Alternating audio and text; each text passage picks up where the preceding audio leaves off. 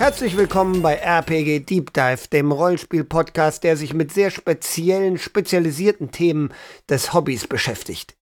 Das heutige Thema lautet Cross-Gender, Klischee und Co., die Charakteranalyse. Und zwar geht es darum, dass man, wenn man sich mit den Charakteren beschäftigt, die man spielt, sehr viel über sich selbst lernen kann. An dieser Stelle müssen wir uns zunächst einmal mit zwei Thesen befassen, die ich als Grundlage für den Diskurs sehe. Sie sind meine Vorstellungen von Rollenspiel und müssen natürlich nicht von jedem geteilt werden, aber ich persönlich halte sie für wahr und für ja elementar bedeutsam für das Rollenspielen und für die Betrachtung eines Charakters. Die erste These lautet, man spielt niemals eine komplett andere Person, sondern immer Teile von sich selbst. Damit meine ich, dass man natürlich die Vorstellung, wie jemand ist, aus sich selbst herauszieht. Wir haben ja das Thema Crossgender im Titel, also können wir es daran ganz gut erklären. Wenn ich jetzt zum Beispiel, ich bin Cis-Mann, eine Frau spiele oder auch eine non-binäre Person, dann spiele ich natürlich nicht diese komplett perfekte Frau mit den weiblichen Attributen, wie Frauen sind, was auch immer das sein soll. Das ist ja schon mal überhaupt äh, nicht real. Aber ähm, in jedem Fall ziehe ich die Vorstellung, wie die Frau ist, eben aus mir heraus und nutze meine Vorstellung von Weiblichkeit und eventuell, soweit könnte man vielleicht gehen, zu sagen, meine Anteile, meine weiblichen Anteile, um eine Frau so glaubhaft darzustellen, wie ich das eben empfinde. Das ist ein super wichtiger Hinweis, weil das zum Thema Cross-Gender noch ganz viele Dinge öffnet. Aber da gehen wir jetzt gerade nicht hin. Ich will nur das als Beispiel machen, um deutlich zu machen, dass eben wir niemals komplett andere Personen spielen, sondern die Vorstellungen, die wir von anderen Eigenschaften und anderen Personen haben, die spielen wir. Die zweite These ist, wir spielen niemals komplette Personen, sondern immer Zusammensetzungen aus verschiedenen Stereotypen, Vorstellungen, aus Klischees, auf, aus allen möglichen Vorstellungen, die wir eben von etwas haben. Und eben auch, und jetzt wird's interessant, wir spielen Figuren, die sich aus verschiedenen Charaktereigenschaften, körperlichen Attributen und so weiter zusammensetzen, die teilweise sehr stereotyp und klischeehaft sein können, aber durch die Zusammensetzung werden die Figuren dann interessanter und diverser auch. Und da sind wir jetzt dann schon bei der Charakteranalyse beziehungsweise bei der Charaktererschaffung. Und dafür benutzen wir ein paar Tricks, um uns jetzt da mal ein bisschen zu nähern. Charakter bestehen ja, äh, wissen alle Rollenspieler aus allen möglichen Werten und so weiter und so fort, aber das interessiert uns hier nicht. Uns interessieren die Dinge, die den Charakter in seinem Wesen und auch in seinem, ja, in seiner ganzen Darstellung beschreiben. Und da würde ich jetzt mal so vorgehen. Ich benutze jetzt quasi so ein Tool. Ähm, das gibt es auch in vielen Rollenspielen. Dämon des Waldes benutzt diese Idee. Fate benutzt diese Idee, dass man einige wenige Charaktereigenschaften sich überlegt, die besonders zentral sind für die Figur. Das heißt dann nicht, dass die Figur nur diese drei Eigenschaften hat. Also ich würde jetzt drei nehmen, man kann auch fünf nehmen, ich würde jetzt drei nehmen, sondern es heißt, dass diese Figur, dass diese drei Eigenschaften besonders prägnant sind. Und zusätzlich zu den drei Eigenschaften, Charaktereigenschaften, also Charakterverhalten, würde ich noch so zwei bis drei äußerliche Merkmale festlegen wollen. Weil ein Charakter besteht aus innerlichem, also aus Charaktereigenschaften und eben aber auch aus seiner Wirkung nach außen. Das ist durchaus relevant. Und um unsere Idee von der Charakteranalyse beschreiben zu können, machen wir das jetzt einfach mal. Wir bauen mit diesen Ideen einen Charakter. Und wir fangen mal an. Also erstmal, um das zu tun, müssen wir natürlich wissen, in was für einem Setting spielen wir. Und der Spielleiter, der fiktive, bietet jetzt eine Runde in einem Piratensetting an. Also bauen wir einen Piraten. Und da das Thema Crossgender eine Rolle spielen soll, sagen wir gleich mal, wir spielen keinen Piraten, sondern eine Piratin. Zunächst würde ich also mir zwei, drei Gedanken über das Aussehen machen. Und da ich jetzt eine Frau spiele, würde ich jetzt überlegen, okay, wie soll die aussehen, diese Frau, diese Piratin? Und da benutze ich jetzt zwei, drei Begriffe. Und der, das erste, der mir gleich reinkommt, ist unscheinbar. Weil der Grund ist, und das ist das, was ich gemeint habe, man lernt unglaublich viel über sich selbst, wenn man ähm, äh, äh eben den Charakter analysiert und auf diese Weise baut. Ich neige dazu, wenn ich Frauen spiele, und ich spiele viel Cross-Gender, hübsche Frauen zu spielen. Also Frauen, die besonders gut aussehen. Das ist etwas, das habe ich an mir beobachtet. Das ist einfach so. Meine, die meisten meiner Frauenfiguren sehen gut aus. Und deswegen gehen wir jetzt mal hin und sagen ja, die jetzt nicht. Die ist jetzt nicht hässlich, aber sie ist unscheinbar. Man würde jetzt sie nicht sofort in der Bar ansprechen. Sie ist eine normal aussehende, etwas graumäusige Person. Haarfarbe ist auch noch, was man schön machen kann. Ähm, Würde ich sagen, das passt dann zum Unschaubar. Irgendwie so ein, so ein, ja, so ein, so ein Braunton, so ein klassischer äh, Straßenköter-Blondton hat sie. Und jetzt noch eine weitere Aussehenssache. Sie ist sehr klein. Als nächstes befassen wir uns mit den Charaktereigenschaften. Und da kann man jetzt, dann hört man jetzt mal in sich rein und überlegt, was finde ich denn jetzt interessant, wenn ich diese Gestalt, diese kleine Piratin, diese unauffällige kleine Piratenfrau sehe. Und das erste, was mir in den Sinn kam, wäre gerissen. Also, sie ist gerissen. Clever. Der zweite Begriff wäre schüchtern. Das ist jetzt, jetzt kommen wir schon genau dahin, wo ich will. Wir haben jetzt zwei Begriffe, die man nicht unbedingt immer miteinander assoziieren würde. Und das bricht Klischees. Also, aber wir machen erstmal noch weiter. Und der dritte Begriff,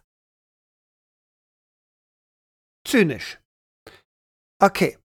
Wir haben jetzt drei Begriffe, die mir einfach so kamen, die ich interessant finde und die jetzt zusammen ein grundsätzliches Charakterbild bilden. Das heißt nicht, dass der Charakter nur so ist. Das heißt, dass diese drei Charaktereigenschaften besonders prägnant sind. Die hat noch 500 eigen, äh, andere Eigenschaften und im Spiel werden sich die auch verändern und die, der Charakter wird immer komplexer. Aber jetzt erstmal haben wir die drei Eigenschaften. Gerissen, schüchtern und zynisch. Und hier passiert jetzt schon etwas, was ich super faszinierend finde und was auch ganz wichtig ist. Wir haben hier jetzt Begriffe, die erstmal nicht wirklich zusammenpassen. Sie alle repräsentieren gewisse Klischeevorstellungen, die wir haben, aber zusammengesetzt bilden sie ein völlig, ein völlig neues Bild von einer Person. Der Reiz ist nämlich gerade, dass sich die Begriffe beißen eine schüchterne Person, haben wir alle eine Idee, wie die ungefähr sein könnte. Die hält sich zurück, die redet nicht viel, die guckt erst mal, die traut sich nicht, den hübschen jungen Piraten oder den Kapitän da anzusprechen. Gleichzeitig haben wir aber den Begriff zynisch. Das heißt, sie wird weniger romantisch sein, weil mit schüchtern, da habe ich dann, assoziiere ich sofort äh, jemand, der auch romantische Vorstellungen hat, sich aber nicht traut, die irgendwie auszusprechen, so ein bisschen zurückhaltend, aber eigentlich positiv und so. Aber nein, diese Person ist schüchtern, aber sie ist auch tief zynisch. Sie hat ein zynisches Weltbild. Sie betrachtet die Menschen, vielleicht ist sie auch schüchtern und zurückhaltend, weil sie den Menschen misstraut. Sie traut den anderen nicht so recht. Was in dieser Piratenwelt ja durchaus auch Sinn macht. Und dann ist sie noch gerissen. Sie ist klug, sie ist schlau, sie weiß eine Situation gut einzuschätzen und mit ihr umzugehen. In Verbindung mit schüchtern und zynisch würde ich glauben, dass das jemand ist, diese Person, diese Frau spricht nur, wenn sie wirklich muss. Sie hört den anderen zu, sie lauscht, sie überlegt, baut sich im Hintergrund schon einen Plan auf und handelt oder sagt dann etwas, wenn es wirklich sein muss. Ein stiller Charakter. Etwas, was ich selten spiele tatsächlich. Wirklich mal interessant, müsste ich mal ausprobieren. wirklich mal interessant. Müsste ich mal ausprobieren, wie sich das dann anfühlt. So, und ihr seht, wir haben jetzt schon, ihr werdet jetzt schon ein Bild von der Figur im Kopf haben. Ich habe schon ein Bild, das wird sich auch unterscheiden und es soll sich auch unterscheiden, weil ich ja sagte, man spielt nie einen Charakter, sondern immer nur die eigene Vorstellung davon. Das heißt, wenn ich jetzt diesen, diese schüchterne, zynische, gerissene Piratin spiele, dann wird sie sich völlig anders spielen, als wenn das jemand anders macht und das ist auch wunderbar so. So. Dieses Tool, was ich jetzt hier gerade vorgestellt habe, um einen Charakter zu bauen, kann man in jedem System, in jedem Setting benutzen. Es hilft einfach nur einem selbst einen Charakter am, äh, vor dem Spiel schon ein gewisses Bild zu haben. Und diese drei bis fünf Begriffe, die geben eine Tiefe, sie verhindern Klischees witzigerweise dadurch, dass man die Klischees bedient. Also, dass ich mich auf Klischees setze, wie eben gerissen und so. Also, so, so Attribute, so ausgestellte Attribute, die dann aber in Kombination mit anderen Sachen eben einen tiefen, interessanten Charakter schaffen. Und jetzt kann man das natürlich umdrehen. Ich kann jetzt hingehen und sagen, was für Charakter habe ich denn schon gespielt? Und dann mache ich dasselbe, was ich eben gemacht habe, mit schon gespielten Charakteren. Ich nehme zum Beispiel den Jantrik aus, äh, ähm, aus Koalis DSA-Runde, den ich spiele, und würde jetzt mal gucken, was hat er denn für Charaktereigenschaften. Das ist jetzt kein Crossgender. Ähm, zum Crossgender komme ich gleich noch. Nur mal ganz kurz analysiert. Jantrik ist gro großmäulig. Jantrik ist schlau. Und Jandrik ist selbstzweifelnd. Also das wären so drei Attribute, die ich ihm zuschreiben würde. Äh, optisch ist er gut aussehend, flashy ähm, und wirkt auch arrogant. Das wäre noch sowas, aber vor allem diese drei eben genannten Begriffe, die beschreiben ihn. Und jetzt kann ich hingehen und überlegen, okay, so und jetzt wird es nämlich spannend. Das ist, jetzt kommen wir genau dahin, wo ich uns alle haben will. Jetzt kann ich anfangen, meine Charakter zu analysieren. Ich gucke, was haben, was sind denn hier die Hauptcharaktereigenschaften und die Hauptkörperlichen äh, Eigenschaften meiner Figuren. Und eventuell, jetzt kann ich Muster erkennen. Ich kann jetzt quasi hingehen und sehen, oh ja, ich spiele meistens, wenn ich Frauen spiele, schöne Frauen. Interessant. Ich spiele meistens, wenn ich Männer spiele, so und so. Das habe ich jetzt nicht gemacht, deswegen habe ich jetzt nichts parat. Und wahrscheinlich wird es auch nicht so sein, dass man dann so total klare Muster sieht, aber eventuell Tendenzen. Und jetzt kommen wir zum Crossgender und den großen Chancen, die darin stecken. Wenn ich jetzt nämlich hingehe und sage, ich crossgendere, ähm, ich spiele also jetzt mal eine Frau, dann und dann quasi diese Attribute mir überlege, diese Eigenschaften mir überlege und dann spiele ich die Figur dann stellt sich jetzt die Frage, ja, was daran ist denn jetzt weiblich?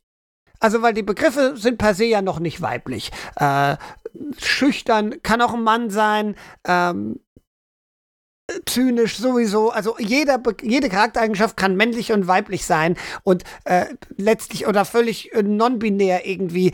Die haben mit Geschlecht erstmal nichts zu tun. Aber worüber definieren wir denn dann überhaupt Geschlecht? Was ist dann hier das Geschlecht? Und jetzt wäre die These, ja, in der Art und Weise, wie ich dann diese Charaktereigenschaften ausspiele, definiere ich mein Geschlecht.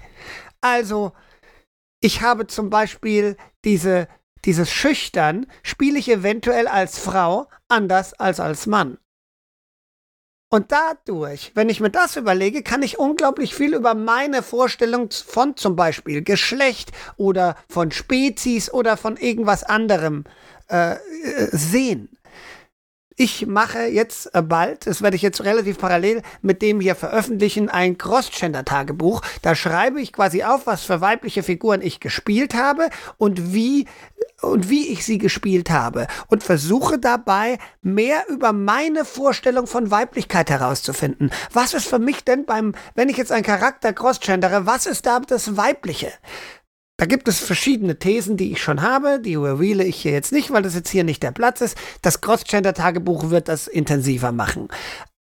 Aber was ich damit sagen will, ist, in dem Spielen anderer Figuren, zum Beispiel auch anderer Geschlechter, anderer Spezies, an, äh, äh, zum Beispiel auch von Tieren, kann ich wahnsinnig viel über mich selber herausfinden, weil ich nämlich dann nochmal gucken muss, diese Charaktereigenschaften, die ich mir jetzt ausgesucht habe, warum sind die jetzt, also warum spiele ich die jetzt so und so anders? Also spiele ich zum Beispiel eine aggressive Frau anders als einen aggressiven Mann? Spiele ich eine schüchterne Frau anders als einen schüchternen Fra Mann? Spiele ich einen romantischen Mann anders als eine romantische Frau? Und so weiter und so fort. Und in diesen Überlegungen steckt dann ganz viel meine eigene Vorstellung von mir selbst, von meinem Geschlecht und von der Welt. Und das ist super spannend. Und das kann man aus meiner Sicht den ganzen Tag machen. Ich habe jetzt ein bisschen lange schon geredet. Ich denke, die Grundidee ist gekommen. Äh, was ich sagen wollte, Probiert das mal aus. Baut eure Charaktere auf diese Weise, analysiert eure eigenen Charaktere, geht dann vielleicht mal hin und spielt Crossgender. Und spielt mal dieselbe Figur in zwei Geschlechtern und schaut, was ändert sich. Und das ist, ja, das ist, da wollte ich hin, darüber wollte ich mal reden weil wir auf diese Weise eben ganz viel über uns selbst lernen können. Und so wird Rollenspiel mehr als einfach nur Spaß, was ja völlig in Ordnung ist, aber es wird auch ein Tool zum Selbstfinden und zur Selbstreflexion. Und das ist doch toll. Schreibt mir bitte Kommentare oder macht eine eigene Podcast-Folge und äh, zerreißt alles, was ich hier gesagt habe. Ist gerne, jederzeit. Ich freue mich über jeden Diskurs. Lob, Anerkennung, Kritik. Schreibt mir was, macht selber was, schickt mir einen Link zu euren eigenen Projekten zu dem Thema. Wie baut ihr Charakter? Wie entwickelt ihr eure Charakteridee? Ich wünsche euch eine gute Zeit. Bis dann.